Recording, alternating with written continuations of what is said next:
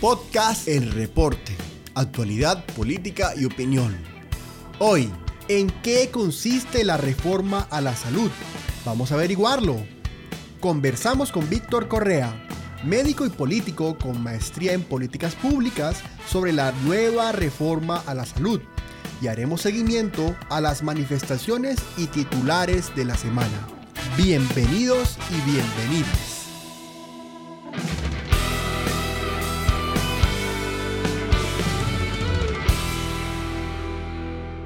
Bienvenido, mi nombre es Eddie Arrieta. Yo soy Camila Sabogal, ese es el reporte. Gente, gente. Tienes que decir gente. Yo dije gente, no dije, dije Sí. gente, claro que sí. Sí. Ah, te, te, te opaqué. Bueno, ¿cómo estamos? Buenos días. Aquí opacado, ¿y tú? Oye, ¿qué dice tu, qué dice tu aviso japonés? ah, yo creo que se dice fuerza. ¿Crees? Camila, Yo no, yo no sé hablar kanji. ¿cómo que crees?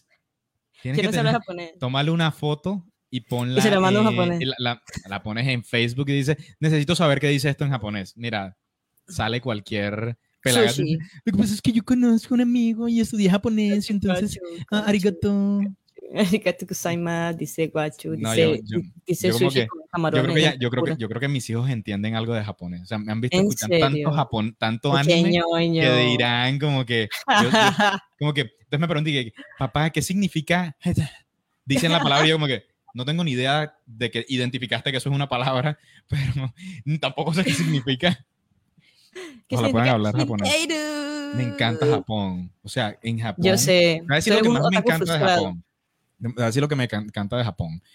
Yo tengo un amigo que Mm. él eh, usa falda.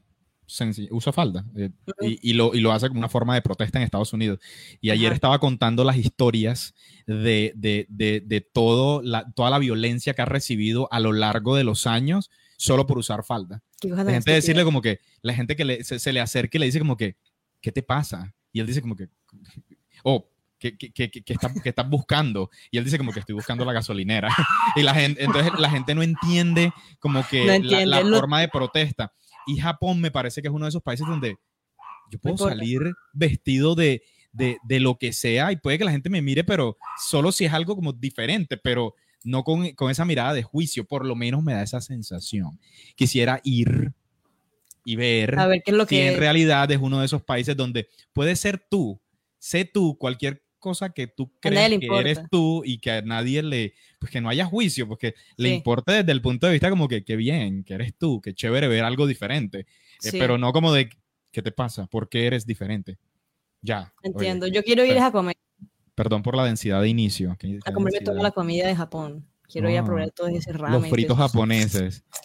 Tiene que haber carimañola japonés. O sea, Bueno, ya gente, buenos días a los que se están conectando, bienvenidos, sean todos, a ver qué dicen, vamos a ver qué decimos, no solemos decir mucho. Em, el, día, el día de hoy, como la semana pasada, son las 10 y 4 de la mañana, em, vamos a tener una pregunta, vamos a tener una pregunta que quisiera perpetuar, a ver si me acuerdo cada transmisión. Oye, pero ¿Por qué la, la semana pasada no, no recordaste la pregunta. Tienes que irla recordando Tengo que preguntarlo así, tengo que hacerla con más seguido. A mí se me olvidó. Gente, la pregunta, la pregunta de esa transmisión es ¿por qué marchamos? Es hoy ¿por qué marchamos? ¿Sí? Uy, Porfa. qué bien. Muy Es- buena pregunta. Excelente pregunta. Hice una reflexión Hoy- muy linda que te va a gustar. Hoy, Hoy, ¿por qué marchamos? Reflexiona, pues. ¿por qué marchamos? No, no, pero eso va a ser al final. El día de hoy tenemos un invitado muy especial. Tenemos a Víctor Correa Vélez, eh, médico con maestría en políticas públicas, es, es- es representante a la Cámara por Antioquia y es candidato a la alcaldía de Medellín por el Polo Democrático. Víctor, buenos días y bienvenido. Muy buenos días, Camila. Edith, muy buenos días. ¿Cómo van? ¿Cómo van todos los que van conectando ya esta transmisión? Espero que muy bien. Súper bien, muy contentos de tenerte, de tenerte por acá.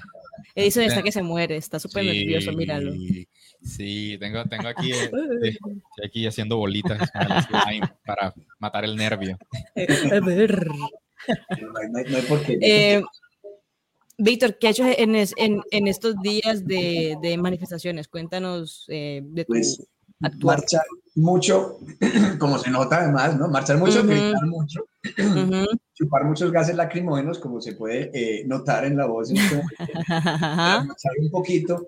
Y bueno, y acompañar también las movilizaciones con las brigadas de salud que montamos acá en, la ciudad de Medellín para acompañar las marchas. Entonces, haciendo atención de primeros auxilios, atención prehospitalaria, eh, en una situación muy difícil, pues que no debería presentarse. Yo creo que en estas marchas deben existir brigadas y demás, pero para tener personas que de pronto sufran golpes de calor, que están claro. que les abrieron ampollas, pero no deberían existir estas brigadas para tener que atender pues, violencia policial, pues no, eso pues, es una cosa terrible, pero bueno, en esas, en esas estamos porque ya tocó, tocó eh, acompañar este proceso de esa forma, entonces en esas estado y estudiando mucho, porque es que, a, a propósito de la pregunta, ¿por qué marchamos? Pues esto tiene un sentido, entonces toca también estar leyendo y leyendo y leyendo y estudiando. claro que sí. Claro que sí, Víctor, muchas gracias por acompañarnos. Nosotros normalmente tenemos tres temas, esta vez vamos a tener uno y medio. vamos a hablar de más que nada, casi que de lleno sobre la, nueva reforma a la salud. Mm, y nada, empecemos esta, esta, esta vuelta. Gente, de, de dónde nos escuchan? Si tienen preguntas eh, sobre la reforma, chismes que hayan escuchado en redes sociales, que chismes hay bastantes, yo también he visto algunos. Em, y bueno, empecemos. ¿En qué consiste la reforma a la salud?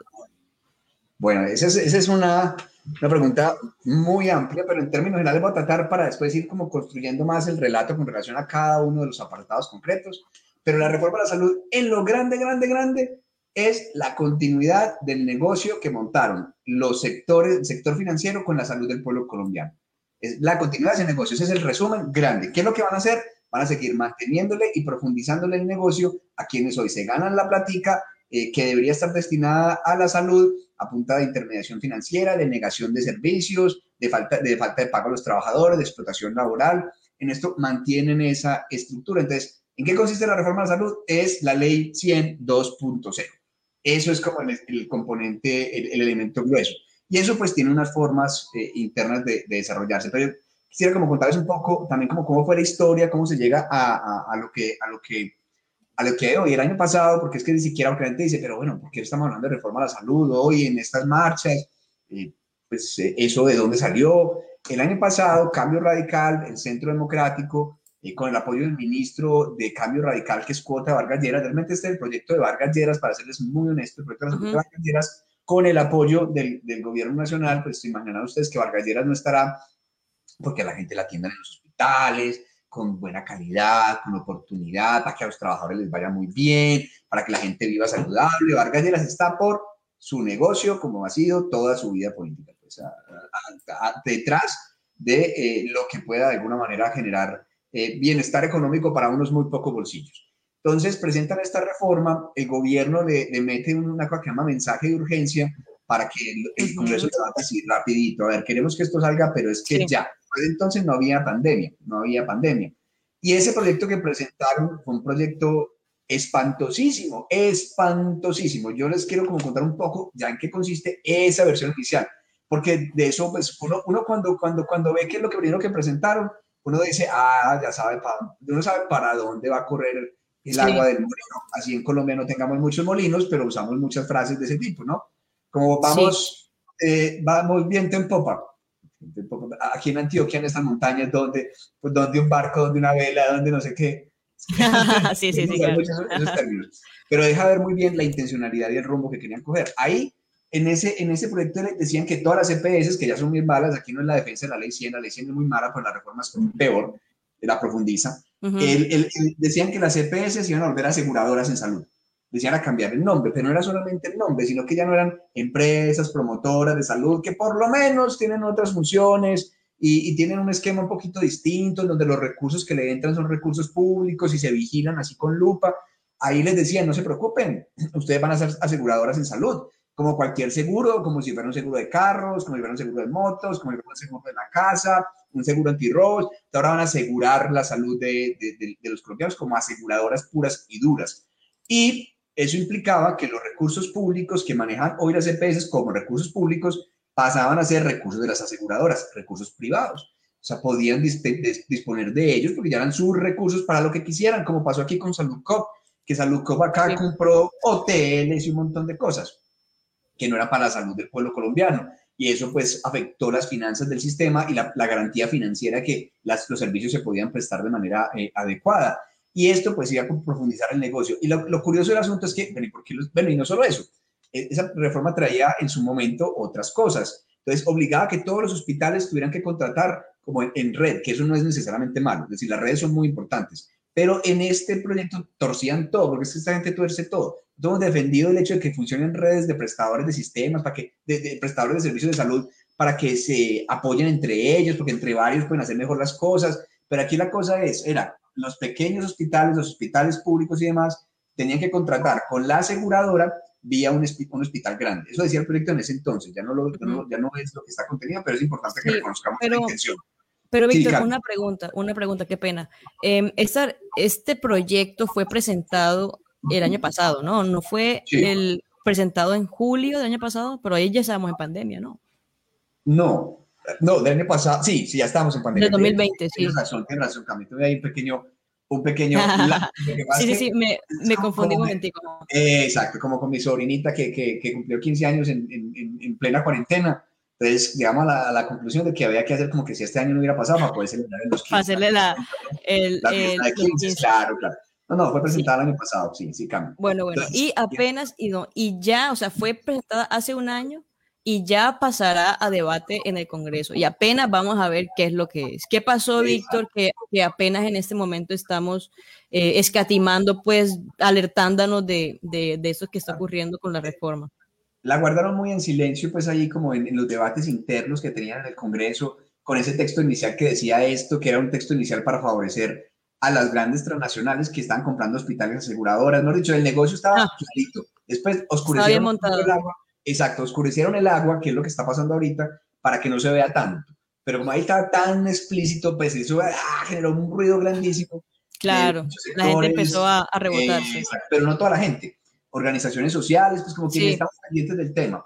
Y logramos que ese proyecto, pues como se, se fuera frenando y hay varios congresistas de los chéveres, porque hay congresistas chéveres también, no toda la gente del Congreso es, mala gente, hay gente buena que trabaja y hace las cosas bien. Varios congresistas, sobre todo de la banca de oposición, estuvieron frenando el proyecto, junto con una, con pues, como con una articulación de organizaciones sociales que llamaba Pacto por la Salud. Lo lograron ir frenando para que no lo debatieran, a pesar de que el, que el gobierno estaba, hey, la urgencia, la urgencia. Estaba, estaba pujando, sí. Estaba pujando. A ese proyecto le hicieron otra versión, que, empezaba, que empezó como a circular eh, a finales de ese año y a principios de este, pues a finales sobre todo, a principios de este. Ese ya lo entraron como que fuera discutido en las, en las comisiones del Congreso, ya para el debate del Congreso, una versión distinta a ese inicial que generó tanto ruido y que fue como tan complicado. Y a esa otra le sacaron otra versión. Entonces, el proyecto, el proyecto de reforma a la salud han sido tres proyectos de reforma a la salud. Los tres manteniendo el negocio, pero alto. No, pues, lo que pasa es que cada vez que, que ven la resistencia buscan la forma de poner palabras más bonitas, de organizar distinto el articulado, sí, para eso, que se confunda. Eso, eso es lo que tengo entendido, ¿no? Que, que está un poco vaga el, el, texto, y es que nos hicimos pues con el texto de las reformas, son 68 artículos, eh, se aplicaría sobre la ley 15, ¿cierto? Que fue presentada por el gobierno Santos en el 2015, en la que se establece el derecho a la salud como derecho fundamental y no como añadidura del derecho a la vida, ¿no? O sea que ahora es posible eh, presentar tutelas eh, de cuentas del derecho a la salud directamente desde el derecho a la salud, no como, como que, ah, entonces viene con el derecho a la vida, así que puedo eh, meter la vuelta. Yo, yo, tengo una, yo tengo una pregunta para, para Víctor.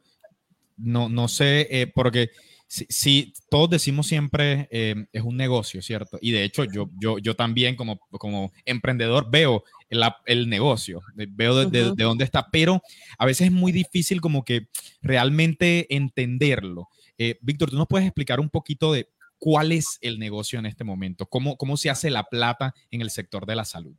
¿Cómo, cómo, cómo, cómo, hoy el sector asegurador se lleva la plata y cómo plantean además que se la vayan a llevar? No, esa es una, una, excelente pregunta, pues por varias, varias, varias vías, ¿no? Una de las vías son los, los porcentajes de administración. O sea, hay un porcentaje que, que administran de, de, ganancia por administración que se llevan las EPS de los recursos del sistema, que no es cualquier pelo de gato. En este proyecto de ley, por ejemplo, dicen que será el 8%, pues ahí lo ponen flexible y no sé qué, que depende de algunos indicadores, pero eso al final va a valer de nada porque aquí van a generar en este proyecto un oligopolio, muy poquitas EPS con mucho poder y pues concentrarán tanto poder que difícilmente se les podrá hacer algún tipo de control.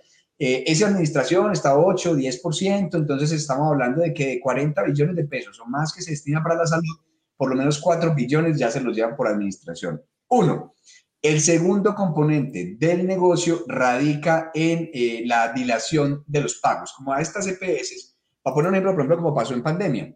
En pandemia la gente estuvo completamente encerrada, los hospitales vacíos, increíblemente en la cuarentena, los hospitales estuvieron vacíos y ahogadísimos, pero súper ahogados porque también la lógica del negocio de la salud, a los hospitales los pusieron a funcionar como si fueran empresas, entonces tenían que hacer utilidades y ganancias y demás. Entonces no le estaban llevando los clientes, que es esa concepción que es contraria a la idea del derecho que tenemos como ciudadanos, los ciudadanos no somos clientes, somos pacientes, somos ciudadanos y por eso debemos ser tratados de esa manera. Entonces, como no tenían clientes, los hospitales estaban en una situación financiera muy agobiante, muy, muy agobiante.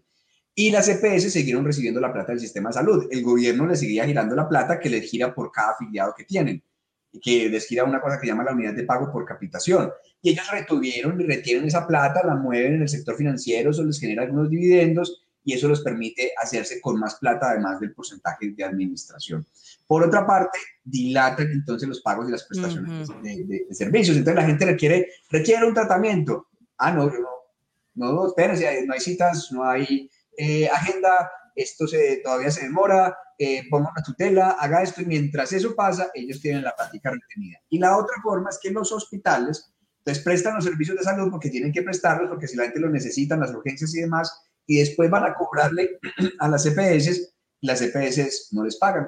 Dicen, no, yo no le voy a pagar eso, o me demoro para pagarle, o, y esos recursos del sistema quedan ahí en las arcas de la EPS, generándoles eh, dividendos y rentabilidad financiera. Eso, digamos, dentro, de lo que uno podría decir que son ciertas prácticas que son más o menos visibles, pero en la historia hemos tenido otras muy complejas que eh, probablemente todavía se presentan. Una de esas eran los recobros al, al, FOSIGA, que era un fondo en donde había una plata con la que se pagaba las cosas que no estaban incluidas en el plan de beneficios. En el plan, entonces era el plan obligatorio de salud, el POS. Entonces, se supone que con esa plata que paga el Estado por cada, por cada persona a la EPS le tienen que cubrir los servicios de salud que están en ese post. Lo que no, se le cobraba al FOSIGA. Pero resulta que esta gente empezó a cobrar cosas que, eh, que tenían que cubrir con lo que ya les pagaban y las cobraban costosísimas, acetaminofena 50 mil, eh, cosas así, que incluso por ahí se habla, la Contraloría del cartel de las EPS. Esa es otra forma en la que eh, hacen plata. La otra manera es no es, es, es, es, que tienen muchas formas, de todas maneras, es un fenómeno de la integración vertical, que este proyecto de ley la vuelve, la legaliza, acaba una prohibición que se ha ganado a punta de luchas. Es que entonces montaban el asegurador, montaban el prestador, montaban la universidad, montaban las lavanderías, los restaurantes, todo lo que necesitaba un hospital, y ellos mismos se contrataban entre ellos mismos, eh, poniendo además una muy complejas, exacto, porque no había ningún control. Entonces, entonces, el prestador, el hospital, le hacía a los pacientes lo que le convenía financieramente a la EPS, no necesariamente, o podría generar ese incentivo, lo que le convenía a la EPS, no necesariamente lo que, eh, lo que el paciente necesita, entre otras prácticas. Pues esto tiene que la facultar, pero es un negocio en el que por lo menos la gente como siente los efectos de ese negocio, que no le aprueban a tiempo los tratamientos, eh, que le ponen barreras para acceder a los servicios, es una forma en que el negocio de la salud eh, los afecta o que se quieran los hospitales porque no les pagan y eso genera muchos problemas o que no les pagan a los trabajadores. Eso, por ejemplo, son parte de las consecuencias de la retención financiera de los recursos. Ok, está bien. Son las 10 y 20 de la mañana. Em, no se me ha olvidado lo de la, lo de la hora. Eh, hoy tenemos una pregunta, cada transmisión vamos a hacer una pregunta. La pregunta es, ¿hoy por qué marchamos? Hoy porque nos manifestamos. Y Cami, me, me, encantaría de pronto tomar la pregunta para, para preguntarle también a Víctor en, en, ese, en, ese de hoy, ¿por qué marchamos y, y, por qué se marcha con respecto a la salud? Yo me imagino que hay por todo lo que nos estás contando de esta historia y me encantaría entrar a profundidad, pero necesitaríamos más horas, así que creo que tienes que regresar para que volvamos a hablar sobre, sobre el tema, porque sí es importante que nos eduquemos y creo que es algo que le ha faltado mucho también a, a, las protestas, pero me encantaría saber, porque, porque sí noto que hay entonces eh, eh, varios retos, ¿cierto? Hay un reto, hay un reto ideológico de es la forma en la que miramos la salud. Entonces, si, si quienes administran ven la salud como no hay nada de malo con darle la salud al privado, que cierto, lo podemos discutir. Ya allí podemos entrar en la discusión filosófica de si debe ser privado o debe ser completamente público. Eh, y ya, esa es una discusión muy profunda que tal vez tome años de lucha para quienes quieran que sea pública. Y hay de pronto unos retos más de hoy, ¿cierto? Que son los retos de gestión. Entonces nosotros aquí hemos hablado mucho de que hay mucha superficialidad a veces en las discusiones porque nos distraemos con el, ay, el mm. negocio, es que hay que cambiar el negocio. Entonces nunca se, nunca se llega a esa conversación ideológica de fondo, sino que siempre nos vamos a quedar con el, ay, no me, no me dan la cita. Entonces pelea uno para que le den la cita.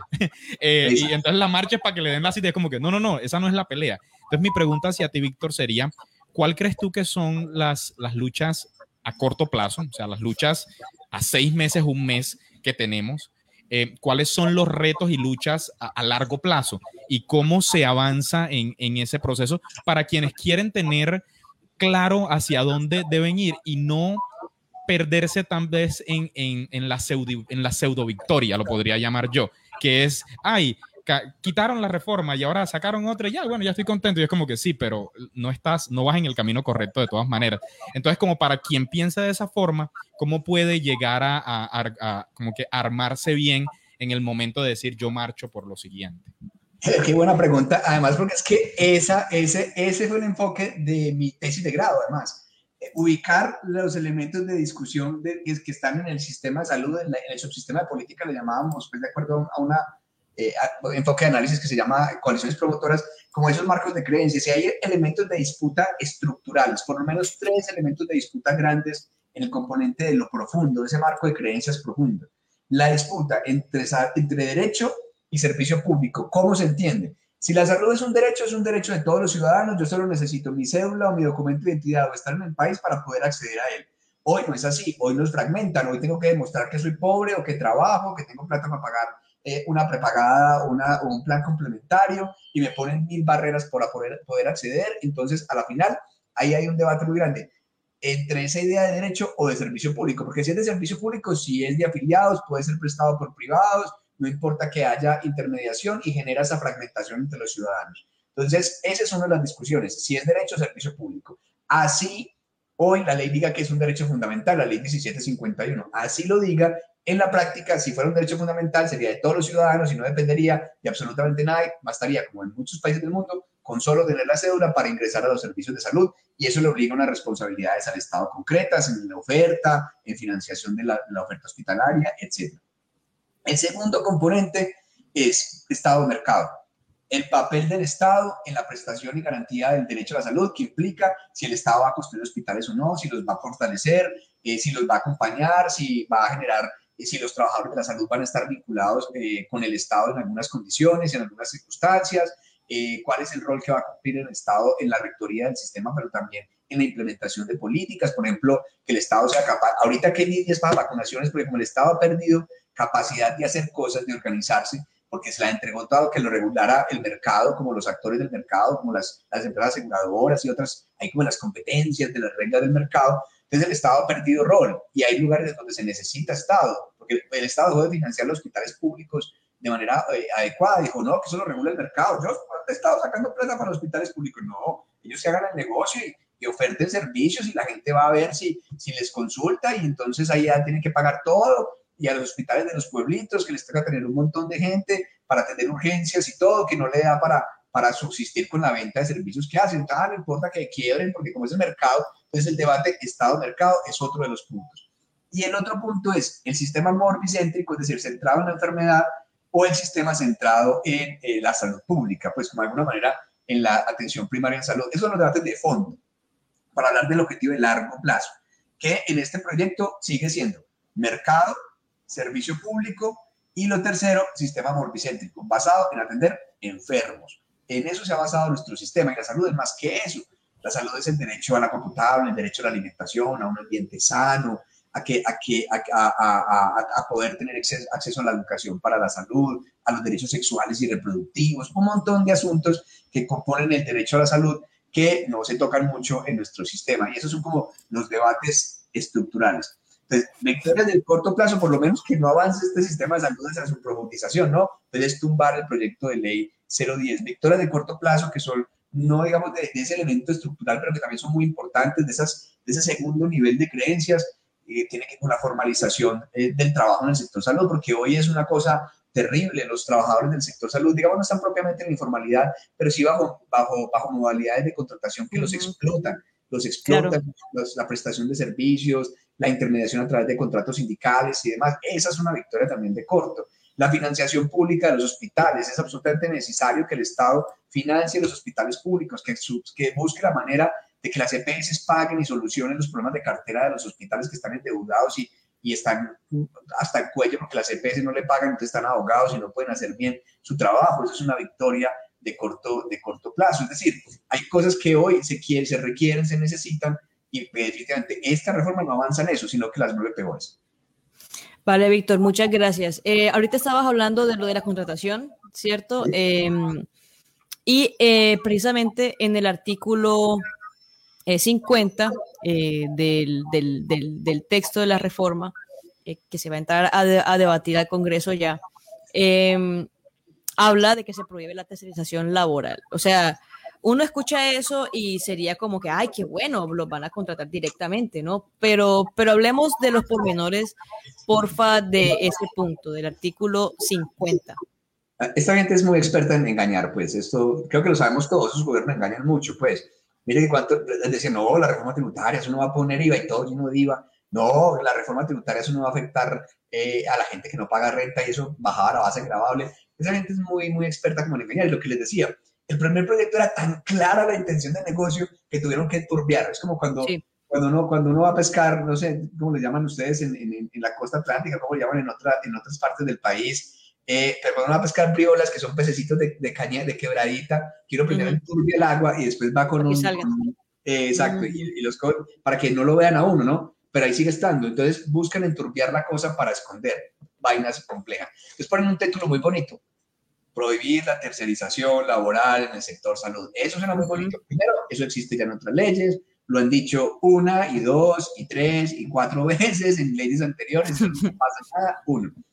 Dos, cuando ya uno entra a ver qué es lo que está realmente consagrado en el artículo, tiene cosas muy peligrosas. Lo primero es que acaba con el régimen de carrera de los trabajadores de la salud en los hospitales públicos. Me explico. Hoy en Colombia, como debería ser en cualquier parte del mundo y como debería ser casi que para todos los cargos públicos, los colombianos tenemos derecho al mérito, a ser escogidos por mérito para ocupar cargos públicos. Se llama la, meritocracia. Y esta meritocracia, a través de unos mecanismos como es el, concurso que abre la Comisión Nacional de Servicio Civil, nos permite acceder a los cargos públicos según nuestros méritos y entrar en una cosa que carrera administrativa que eso genera una seguridad para quienes están en los cargos públicos de que no van a ser despedidos por los politiqueros o políticos que llega del turno, de que su trabajo tiene cierta estabilidad y de que esa estabilidad le va a permitir ayudar a cumplir con los fines institucionales a pesar de los cambios de gobierno. Esto acaba con la carrera administrativa, dice que ya no va a haber carrera administrativa en los hospitales públicos y, mantiene las modalidades legales de contratación. ah, pues sí, las modalidades legales de contratación, bien, ¿qué va a con la carrera administrativa? Pues, ah, pero va a crear otra pero ¿cómo es? Ah, pero va a crear otra. ¿Y cómo es esa otra? Ah, no, mantiene las formas legales. Ah, sí, las formas legales. Pero es que las formas legales son las que están hoy. Pues OPS, eh, eh, contrato a término indefinido, y hoy bajo esas formas legales hay explotación, hay tercerización. Claro. Eso es una trampa adicional, porque es que esto está lleno de trampas. Cuando uno lee desprevenidamente el texto, pues puede decir que esto está muy chévere, pero esto está lleno de trampas. Esta trampa tiene una trampa muy peligrosa. Hoy hay un ánimo del negocio de acabar con los hospitales públicos y entregárselos a los privados. De hecho, en muchos lados del país han liquidado hospitales públicos y se lo han entregado a privados. el proyecto en su nueva versión, que son 86 artículos, incluye hoy una, una, apuesta por las alianzas público-privadas para los hospitales públicos del país, para que el recurso privado entre a, a, de alguna manera apropiarse de la infraestructura del recurso público en un sector en el que se ha demostrado que es completamente ineficiente hacer esas alianzas y que sale hasta seis veces más costoso que si se invirtiera directamente por el Estado en el hospital, en el hospital público. Y bueno, para poder liquidarlos se ha tenido algunas barreras. Una, los sindicatos, la resistencia de la gente organizada, y eso pues lo hacen en parte porque tienen estabilidad laboral por carrera administrativa y pueden resistir.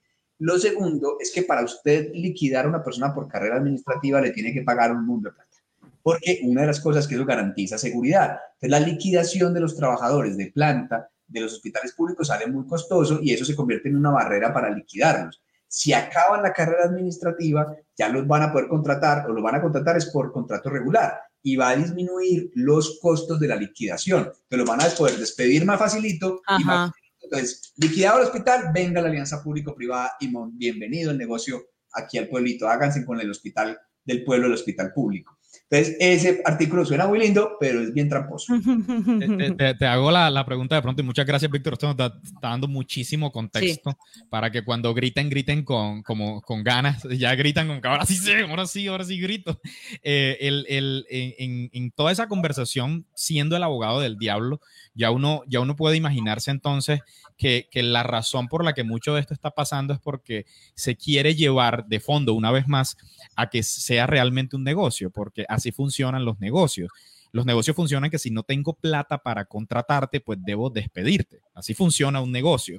Eh, y, y si el negocio, llámese de la salud o de lo que sea, no está funcionando, yo debo poder despedirte mucho más rápidamente. Entonces mi pregunta hacia ti sería, cuando miramos el, el, el, sistema de salud, eh, ¿cómo te imaginas o cómo nos podríamos imaginar una reforma donde se pueda garantizar su sostenibilidad y que no estemos en una, en una discusión donde es que no tengo para pagarte el salario y no te despido porque tengo que pagarte un jurgo de plata, entonces te mantengo aquí indefinidamente, donde si estuviéramos en un mercado libre, eh, yo te podría despedir. Y ya entonces me quito ese peso y, y, y, te mantienes tú como que dentro del negocio.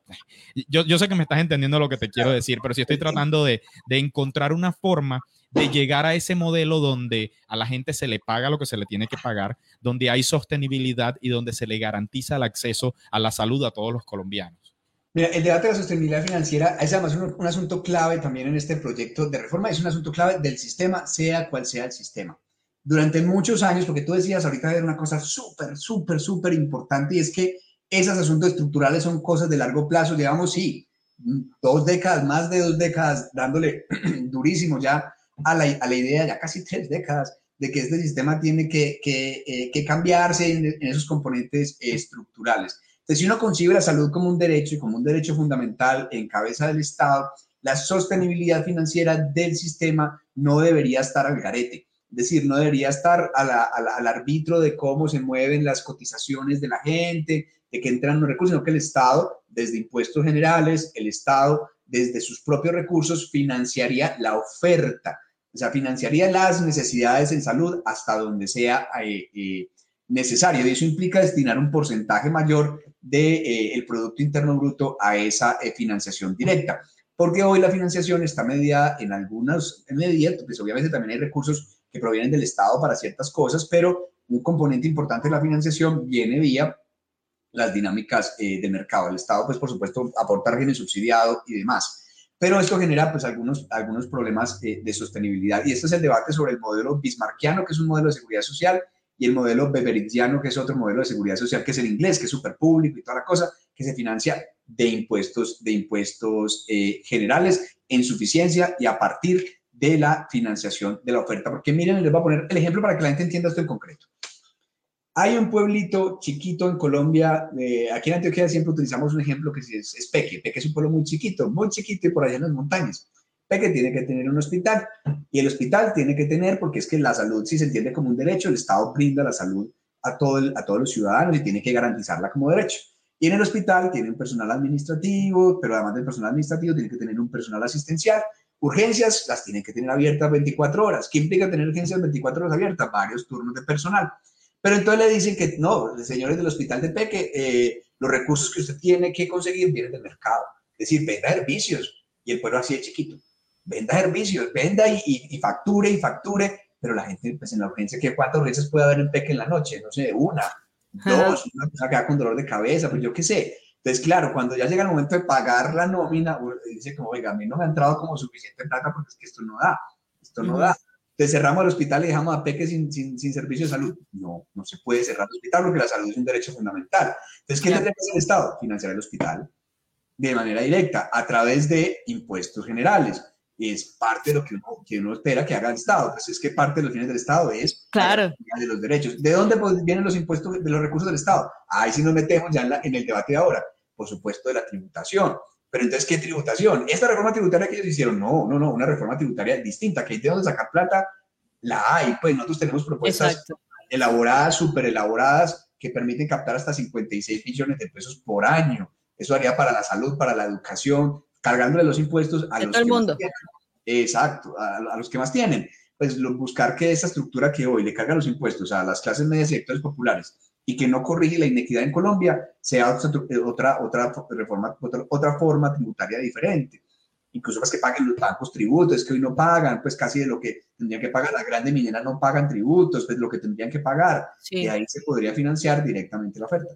Es que ese es, ese de los grandes reclamos, ¿no? Que, que, que hay ahora en las calles, ¿no? Les recuerdo que la pregunta del día de hoy, personas para que nos respondan, es hoy por qué marchamos. Hoy por qué marchamos, respondamos, comentemos, compartamos el en vivo eh, con quien sepamos que le puede interesar el tema de la reforma eh, a la salud. Aquí están preguntando, te, están echando flores, Víctor. ¿Quién es el señor? Muy buen invitado, muy buenos conceptos, claros y conciso. Él es Víctor Correa, médico y político, en resumen, porque ya he dicho muchas veces que eres.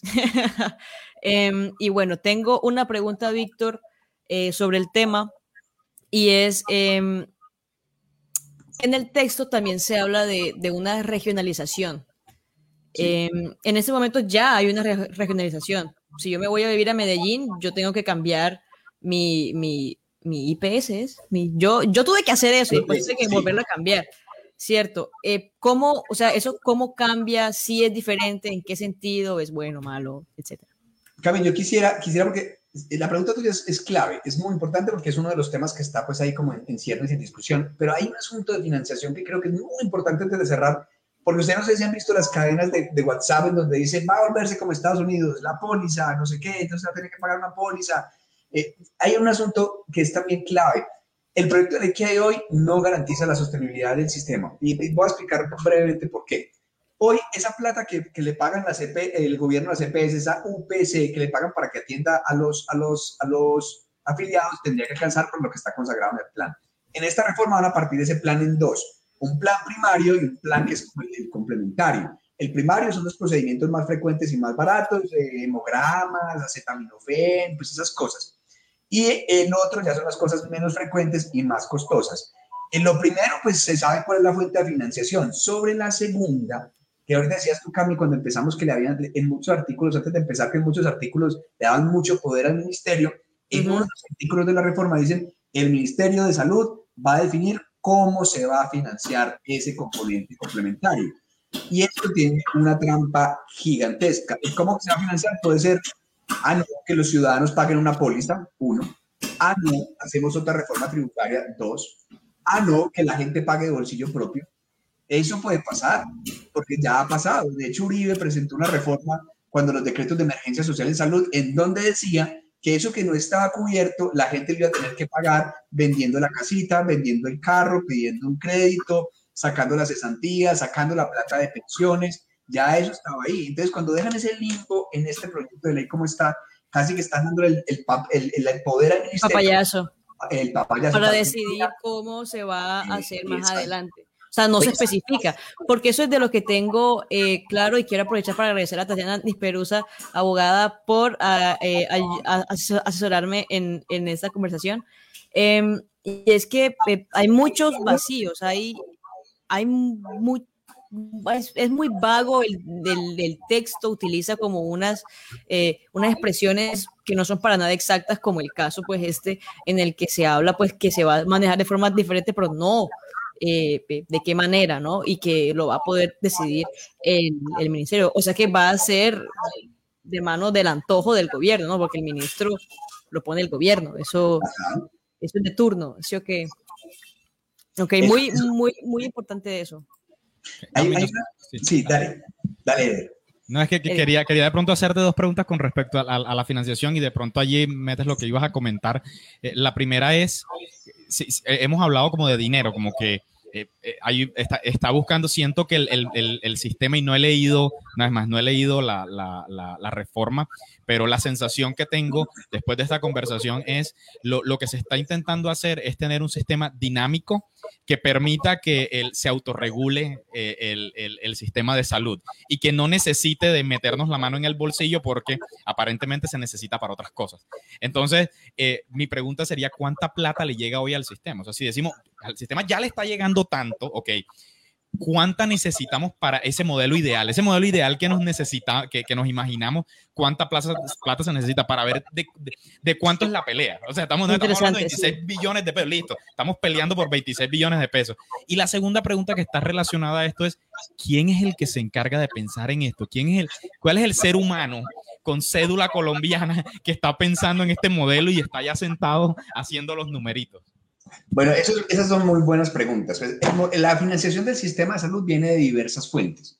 Una de las fuentes, por supuesto, son las cotizaciones que realizan trabajadores y empleados que aportan al régimen contributivo. Los ingresos que vienen de ahí son variables y dependen, por supuesto, del de, eh, nivel de empleo y el nivel de eh, formalización que tienen. Eso obviamente varía año, año, año a año, de acuerdo a cómo varían las cifras eh, de empleo. Ese es uno.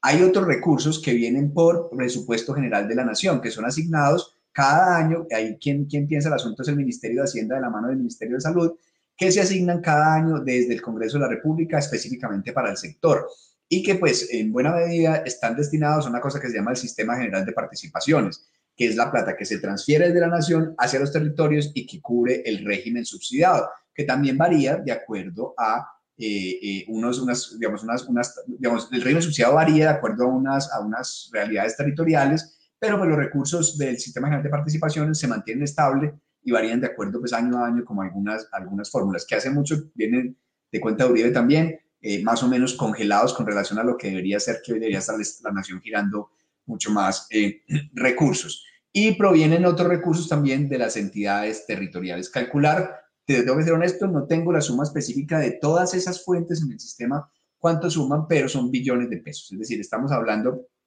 de más de 50 o 60 billones de pesos que le entran actualmente a nuestro sistema eh, de salud y que eh, deberían alcanzar, porque es, alta plata para poder cubrir las necesidades, porque la pregunta no es tanto cuánta plata falta, que pues, digamos, podría pensarse en que ingrese más recursos, sino cómo se administra ese recurso y cómo se gestiona ese recurso para hacerlo mucho más eficiente. Colombia es un país que con relación al Producto Interno Bruto, eh, frente a otros países, invierte eh, relativamente similar frente a algunos, menos que otros y más que otros países en cuanto al porcentaje del Producto Interno Bruto. Pero uno mira es para la eficiencia del uso de esos recursos y nuestro sistema es ineficiente. ¿Y por qué es ineficiente? Porque tiene que pagar unos parásitos tiene que pagarle a las EPS que le chupan sangre, nomás por pasar recursos por ellos. O sea, realmente no le aportan mucho al sistema de salud. Uno, pues por ese lado es ineficiente. Y por el segundo lado, como es un sistema que está centrado en atender enfermos, atender enfermos es muy costoso. Muy costoso. Y pongo un ejemplo. Si tú tienes un niño en, un, eh, en Chocó, por ejemplo, que todavía hay harta prevalencia de enfermedad diarreica aguda, tienes un niño en Chocó que eh, sufre diarrea y llega deshidratado al hospital. Tú lo hidratas y lo devuelves a la casa, pero al otro día te llega otro de la misma comunidad y al otro otro. Pero resulta que algunos de ellos se complican y terminan en unidades de cuidados intensivos. Pues esas, un día en una unidad de cuidados intensivos es costosísimo, es costosísimo. Casi uno podría decir que con lo, con lo que van tres o cuatro niños con deshidratación es severa a unidades de cuidados intensivos, podría, por ejemplo, montarse una planta de potabilización de agua donde, donde, donde están los niños tomando el agua que hace que diarrea, por ejemplo.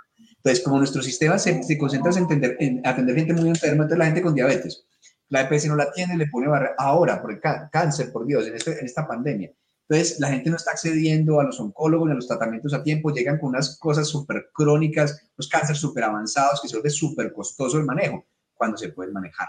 Entonces, el sistema termina siendo muy costoso por estar centrado en la enfermedad. Aunque a veces prefieren que el paciente se muera, aunque uno pues, le dirán, demuestre que es que nosotros dejamos morir, pues el sistema pone suficientes barreras. Eh, dirán, pero no es intencional. No sé, no sé, porque al final eso implica que usted no va a tener que pagar ningún tratamiento por el paciente.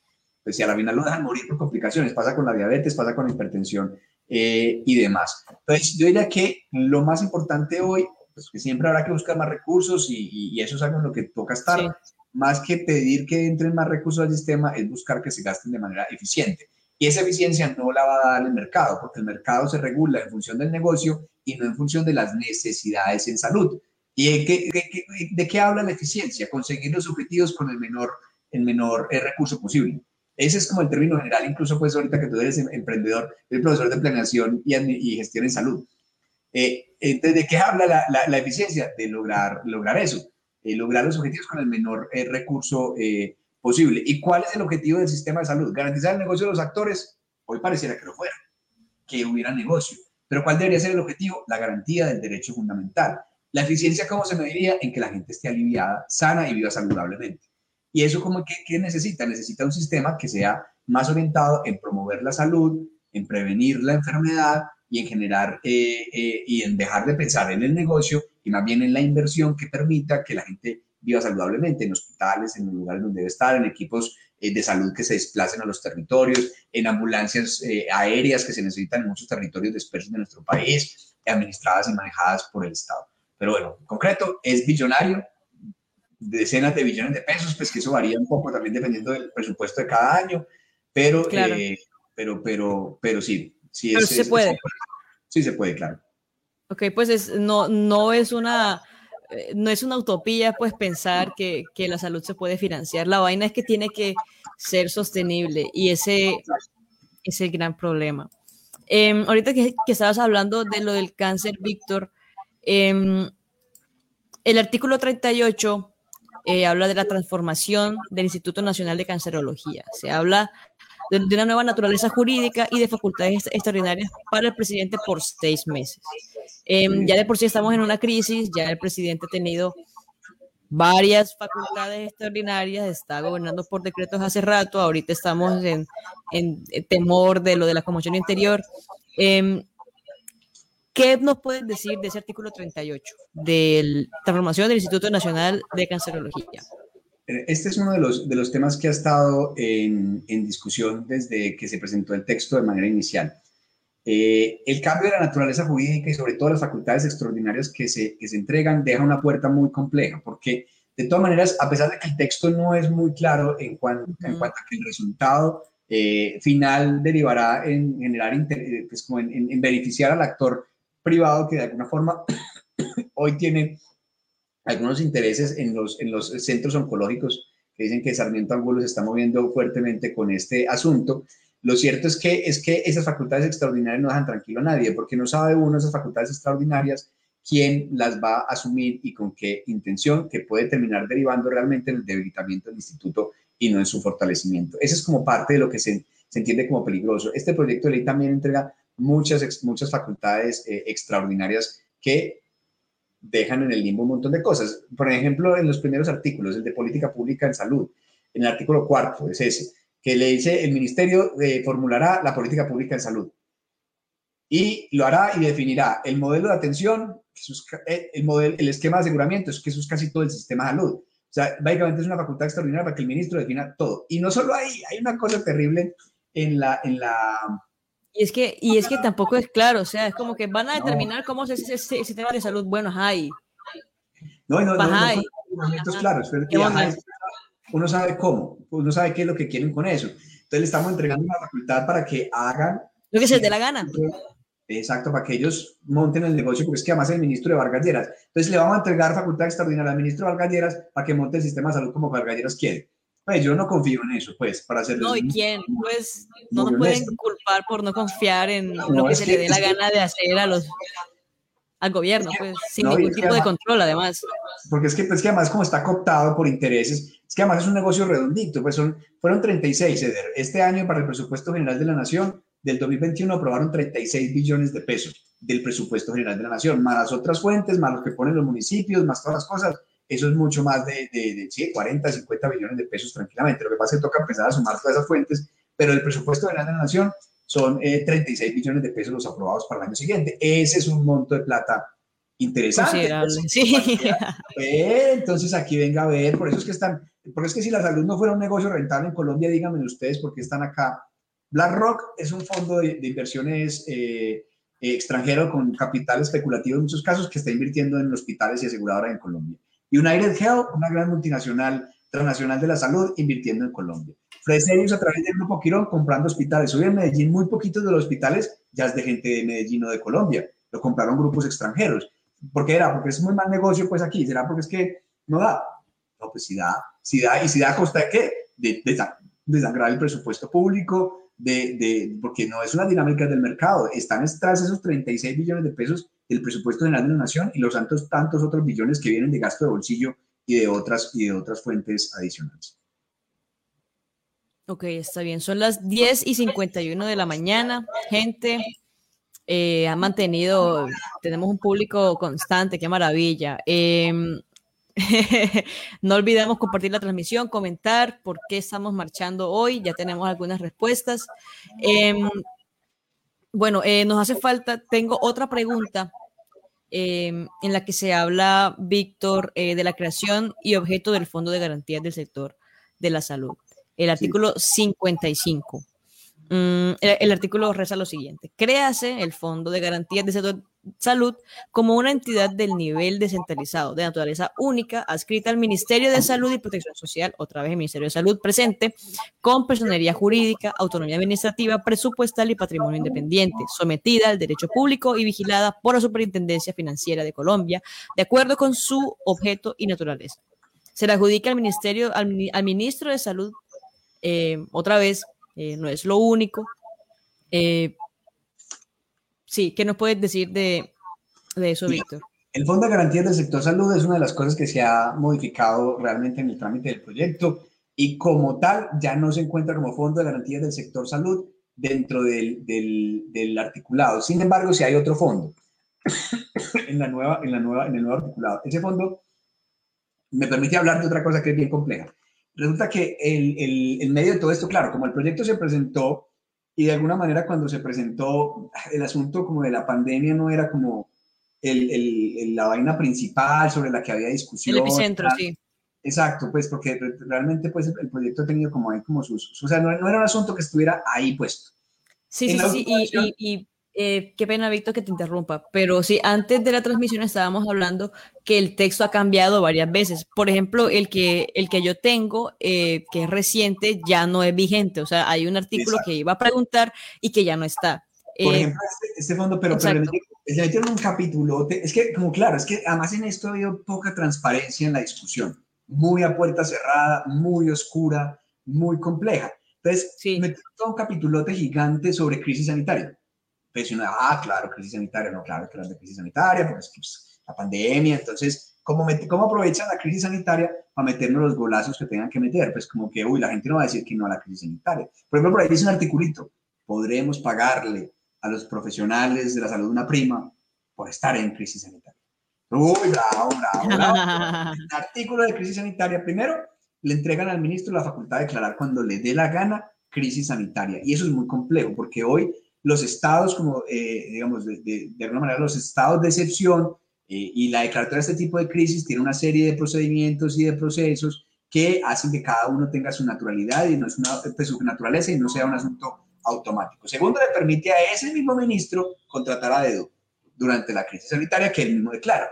Y tercero, el que controla esos recursos de contratación que se hacen a dedo es la Superintendencia Nacional de Salud, que es del ministro.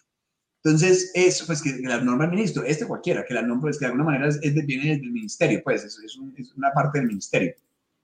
Entonces, la supersalud termina, termina de alguna uh -huh. manera pues, controlando, o sea, esos recursos terminan siendo controlados por el mismo que ordena, que, que genera la, la, condición de la crisis y por el mismo que eh, hace los procesos de contratación a dedo. Y para eso crean un fondo. Y ese fondo va a nutrir, por un lado, de los impuestos de, de, quienes se vean involucrados en la emergencia sanitaria y quienes estamos en las emergencias sanitarias involucrados, pues todos y todas. Y segundo, fondos que, como este que ha pasado esta pandemia, desangraron a los, a los, desangraron a los, a los entes territoriales, le quitaron recursos a los entes territoriales de los fondos. Eso fue muy complejo cómo formaron el fondo de esta pandemia.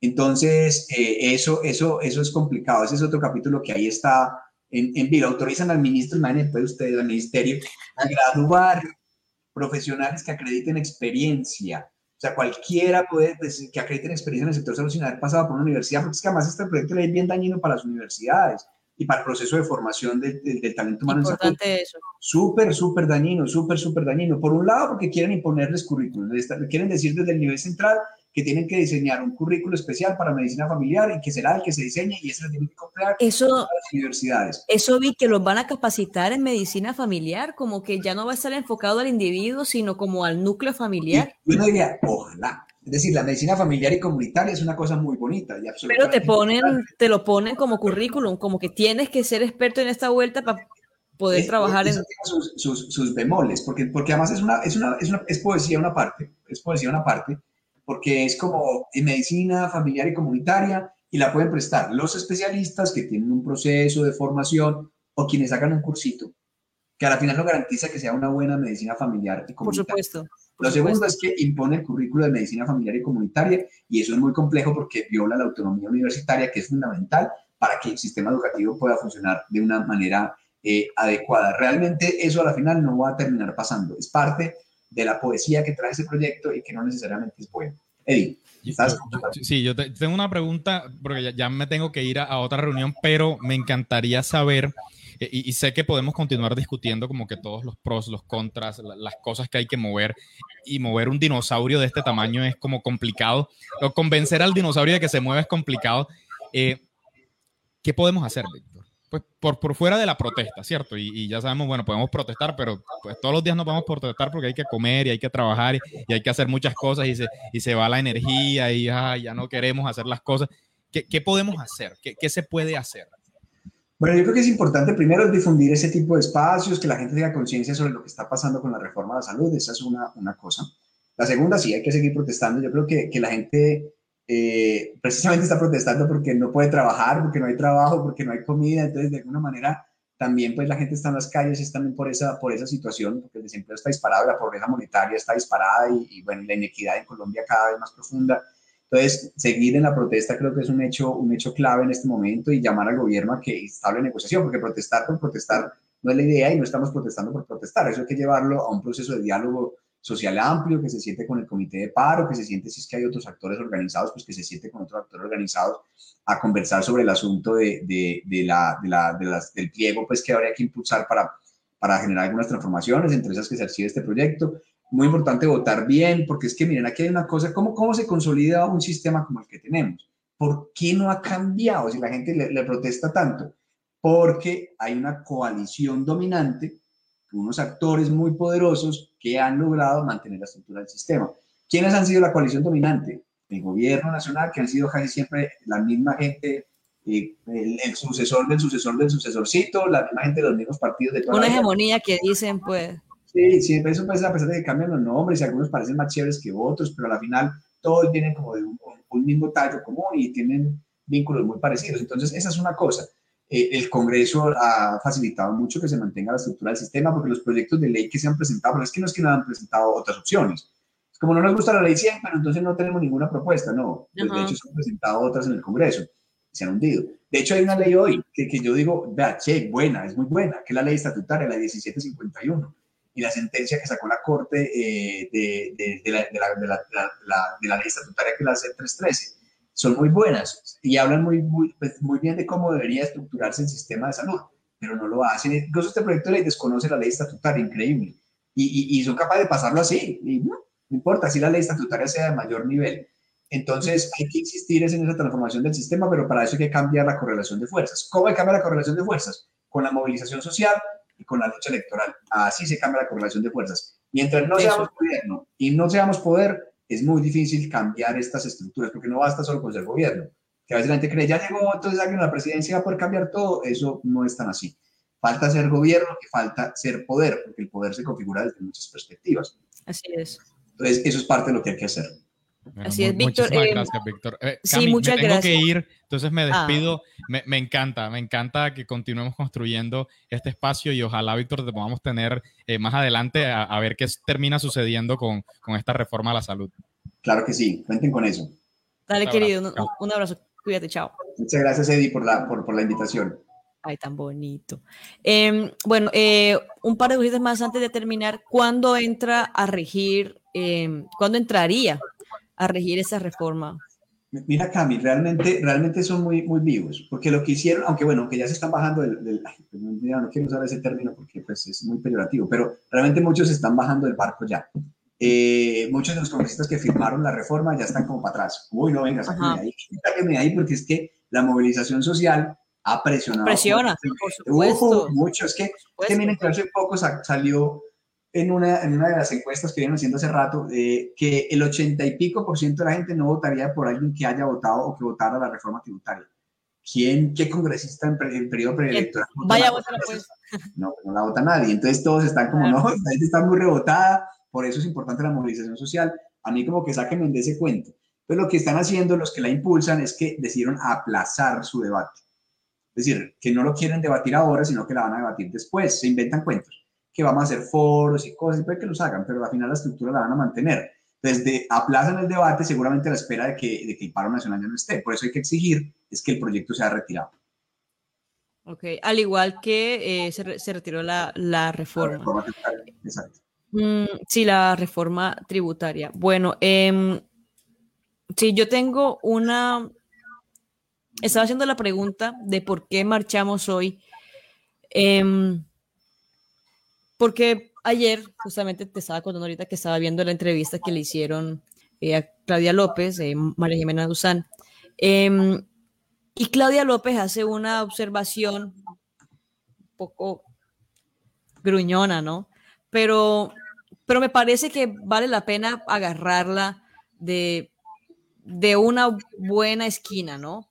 Eh, el por qué estamos marchando, ¿no? Yo he salido a marchar en varias ocasiones, he hecho algunos que otros registros, em, y es importante, eh, al menos de forma individual, porque es muy difícil lo que hablábamos ahorita, exigirle pues a una masa de gente muy descontenta con un montón de, eh, eh, de injusticias acumuladas, ¿no? Que, digan, ah, ¿usted por qué marcha? Y que todo el mundo responda al unísono una sola cosa, ¿no? Em, entonces sí quisiera como compartir eh, eh, sí, una, una, pequeña reflexión que hice y comentar al final para terminar esta, esta productiva sesión. Gente, muchas gracias por, por quedarse.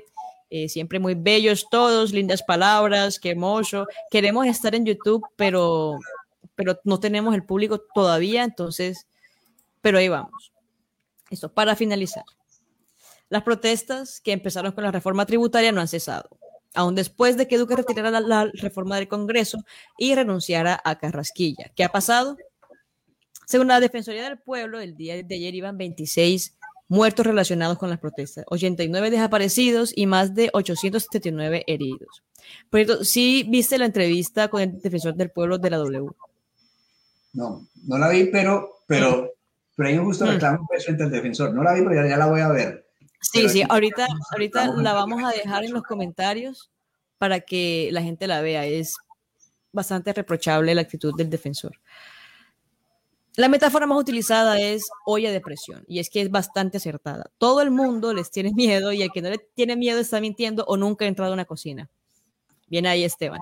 Estamos ante una población que rescata arengas del paro nacional que tomó fuerzas a finales del 2019. A parar para avanzar, vive el paro nacional y que fue interrumpido por la pandemia. Y claro, todos sabemos que en diciembre les va a protestar. Ya no parecen ser suficientes las medidas tomadas por el presidente Duque. A todo el descontento e indignación acumulado por años, ahora se le suman los casos de abuso policial durante las jornadas, la latente posibilidad de un estado de conmoción interior, eso es muy grave, muy preocupante, las personas asesinadas por arma de fuego en los desmanes, la negligencia de los actores del Estado y la ausencia de garantía de, derechos humanos, entre muchos otros motivos, y distintas comunidades que unen sus descontentos e injusticias históricas para manifestarse. La gente está berraga, compadre, y tienen justa razón. Para muchas personas, luego de hacer una apreciación de estas, es necesario resaltar el papel de los actos vandálicos como si hicieran parte de las manifestaciones y protestas. Y claro, cuando sabemos lo mucho que cuesta crear y crecer en nuestras sociedades, nos duele ver cómo en esos contextos se violenta lo que es de otro. Cómo se violenta al otro. Y tengo la penosa y para muchos cuestionar la necesidad de aclarar que el, el otro no es una entidad bancaria ni un mural en blanco. No es equiparable un grupo empresarial a una persona, a un pequeño emprendedor o empleado. Que el privilegio no nubla la empatía se leen varios carteles de las marchas. Que el privilegio no nuble la empatía. Creo que aquí todos hemos visto algunos de los registros de los abusos por parte eh, de la policía y sus infiltrados, también de comerciantes afectados y de viviendas violentadas. Así que todos sabemos de, de lo que estamos hablando. Intentemos al menos de forma individual tener presente, presente, los motivos que tenemos para manifestarnos. Es difícil concentrarse, sí, pero hay que intentar. Y ahorita al final, eh, como parte del momento colombiano, eh, hay un video que Eddie me comentó porque yo lo compartí y es un montón de gente brincando en el en punto cero, en el puente del Mico. Gente brincando en, en el puente y Eddie dice como que, hey, eso se puede caer. y es cierto, es cierto. Le, le, pregunté a un, a un amigo eh, que, es ingeniero, como que, hey, Inge, eso se puede caer, sí. Me dijo, Cami, teniendo en cuenta las prácticas ingenieriles nacionales, yo no brincaría ese montón de gente encima de, una plataforma elevada. Em, Víctor, ¿qué opinas de, las manifestaciones, de las marchas, cómo se deben llevar, qué tenemos que pensar, qué tenemos que tener en cuenta para terminar. Cami, muchas gracias. Mira, yo pongo el acento en que eh, debemos valorar como sociedad que la vida es el bien supremo. O sea, eso siempre tiene que estar pensando, pues como primer elemento, elemento de primer orden. Y que nada, absolutamente nada, justifica la eliminación del otro. Porque además tenemos sociedades que son plurales, que son diversas. Y esa pluralidad y esa diversidad eh, no, no constituye necesariamente un problema, sino una virtud, porque es a partir del debate y la deliberación política que construimos las mejores tesis y propuestas, pues es necesario que seamos diversos y plurales en nuestro pensamiento. Y tratar de construir una sociedad diferente no debe pasar bajo ninguna circunstancia por la vulneración de ese bien supremo que es la vida, es decir, no debe pasar nunca por la eliminación del otro o la otra. Y esto pues implica que la violencia no puede ser el instrumento que se utiliza la violencia contra la otredad, contra el otro, contra el otro, contra, contra, la integridad física de la otra persona, no puede ser eh, bajo ninguna circunstancia justificable. Por otra parte, Colombia es un país que viene de una historia de dolor y guerra muy berraca. Aquí hay que ganar legitimidad en la protesta y la forma de ganar legitimidad en la protesta es mantenerlas pacíficas en el marco de lo que nuestro ordenamiento constitucional determina como el derecho a la asociación y a, la protesta pacíficas para que la gente que hastiada, como hastiada del gobierno y hastiada de estos malos gobiernos, está hastiada también de la guerra, el dolor, el sufrimiento, la violencia, pueda encontrar, perdón, pueda encontrar un lugar seguro, un puerto seguro para expresarse democráticamente. Eso implica mantener las, las, protestas en el marco de las protestas pacíficas. Sin embargo, creo que es importante tratar de comprender los fenómenos de violencia que ocurren para también tratar de entender cuáles son las soluciones posibles a esos fenómenos de violencia. Pues por un lado, obviamente al Estado hay que llamarlo a que cese la represión contra el pueblo colombiano y ese creo que tiene que ser el llamado de primer orden, porque la responsabilidad del Estado es mayor, porque un gran poder conlleva una gran responsabilidad y no porque lo hayan dicho en Spider-Man. Pues de hecho, esa frase yo me puse a buscar. Es de Spider-Man, es muy buena. Sí, aunque... Se, lo, se, se, lo dice el tío a, a Peter. Sí, sí a Peter. Pero es cierta, pues, digamos, no es de Spider-Man porque la frase es más vieja que es, que es porque yo pero esa frase no lo ha dicho nadie más en mi Pero la hizo súper famosa, pues le dio como culé peso ya, es el tío de Spider-Man. Exacto, pero la, la popularizó Spider-Man. Eh, es un gran poder, conlleva una gran responsabilidad y el poder que tiene la fuerza pública, que le entregamos las armas del Estado, el monopolio de la fuerza, el presupuesto general de la nación, le implica una gran responsabilidad con los ciudadanos y ciudadanas. Hay que exigir que cese la violencia de Estado, que tiene que la fuerza pública someterse a la Constitución, la ley y los tratados internacionales. claro, claro, y y también diferenciar que la violencia del Estado es muy distinta a la violencia reaccionaria, a la violencia del Estado, ¿no? Pues es... Son diferentes niveles de responsabilidad. Primero porque hay, que, hay que hacer esa diferencia antes de negar cualquier tipo de violencia, ¿no? Es como que, bueno, pero ¿qué pasa, no? ¿Por qué se dan eh, Exacto. todos esos contextos? Por varias razones cambio. Pues la primera porque es que realmente la posibilidad de daño de una fuerza pública que viole los protocolos y que vulnere los límites que pone la es muy distinta. es muy distinta a la de un grupo de pelados con palos y piedra. Pues eso es, eso es lo primero, la, la, dimensión. Segundo, la responsabilidad es que la institución tiene una responsabilidad con la sociedad muy, pues muy fuerte y esa es una cosa. No quiere decir eso que se acepte las otras formas de violencia, porque también ya lo había dicho al principio, pues el límite es la vida, hay que ganar legitimidad y esto no le sirve a la construcción de una sociedad mejor porque ninguna sociedad va a ser mejor si el camino para construirla se, se, de sangre. Eso es pues, un asunto que es clave, lo digo particularmente. El ciclo de la violencia.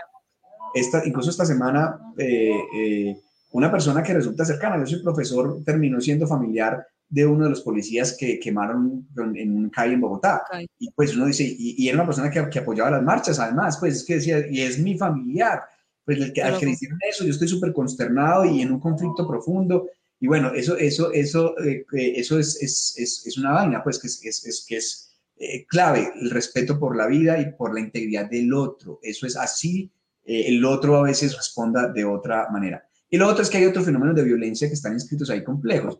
Bueno, no puede buscar una marcha de 100 mil personas, de 50 mil, de 40 mil, por el oportunismo delincuencial de un grupo de no sé cuántos, 5 o 10, que saquearon un, un negocio. Es el gran problema. Exacto. Esa es la embarrada, pero eso, es delincuencia oportunista. Porque también... a estigmatizar las marchas de cuenta de...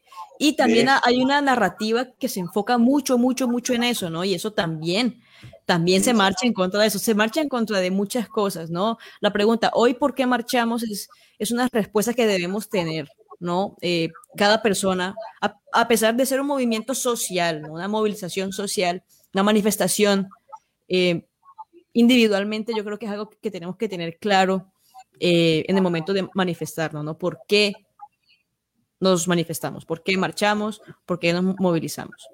Y nada, Víctor, muchas gracias, te quedó muy chévere las, las, intervenciones, estuvo muy fructífero, gente, gracias por, por su audiencia. Víctor, ¿alguna cuña que quieras hacer? No, a todos y todas, pues que sigamos apoyando eh, el paro nacional en tanto las causas sigan estando presentes y pues la agenda se resuelve. Vamos a seguir movilizándonos pacíficamente para ganar legitimidad y para mostrar que podemos construir una sociedad diferente donde trascendamos la historia de violencia de nuestro país. ¿Listo? ¡Ey, qué lindas palabras! Gente, les dejo el videíto de la gente brincando encima de un puente para que echemos cabeza, tengamos cabeza, tengamos las vainas claras hasta donde podamos y no brinquemos encima de puentes. Listo. Un abrazo y nos vemos el próximo viernes.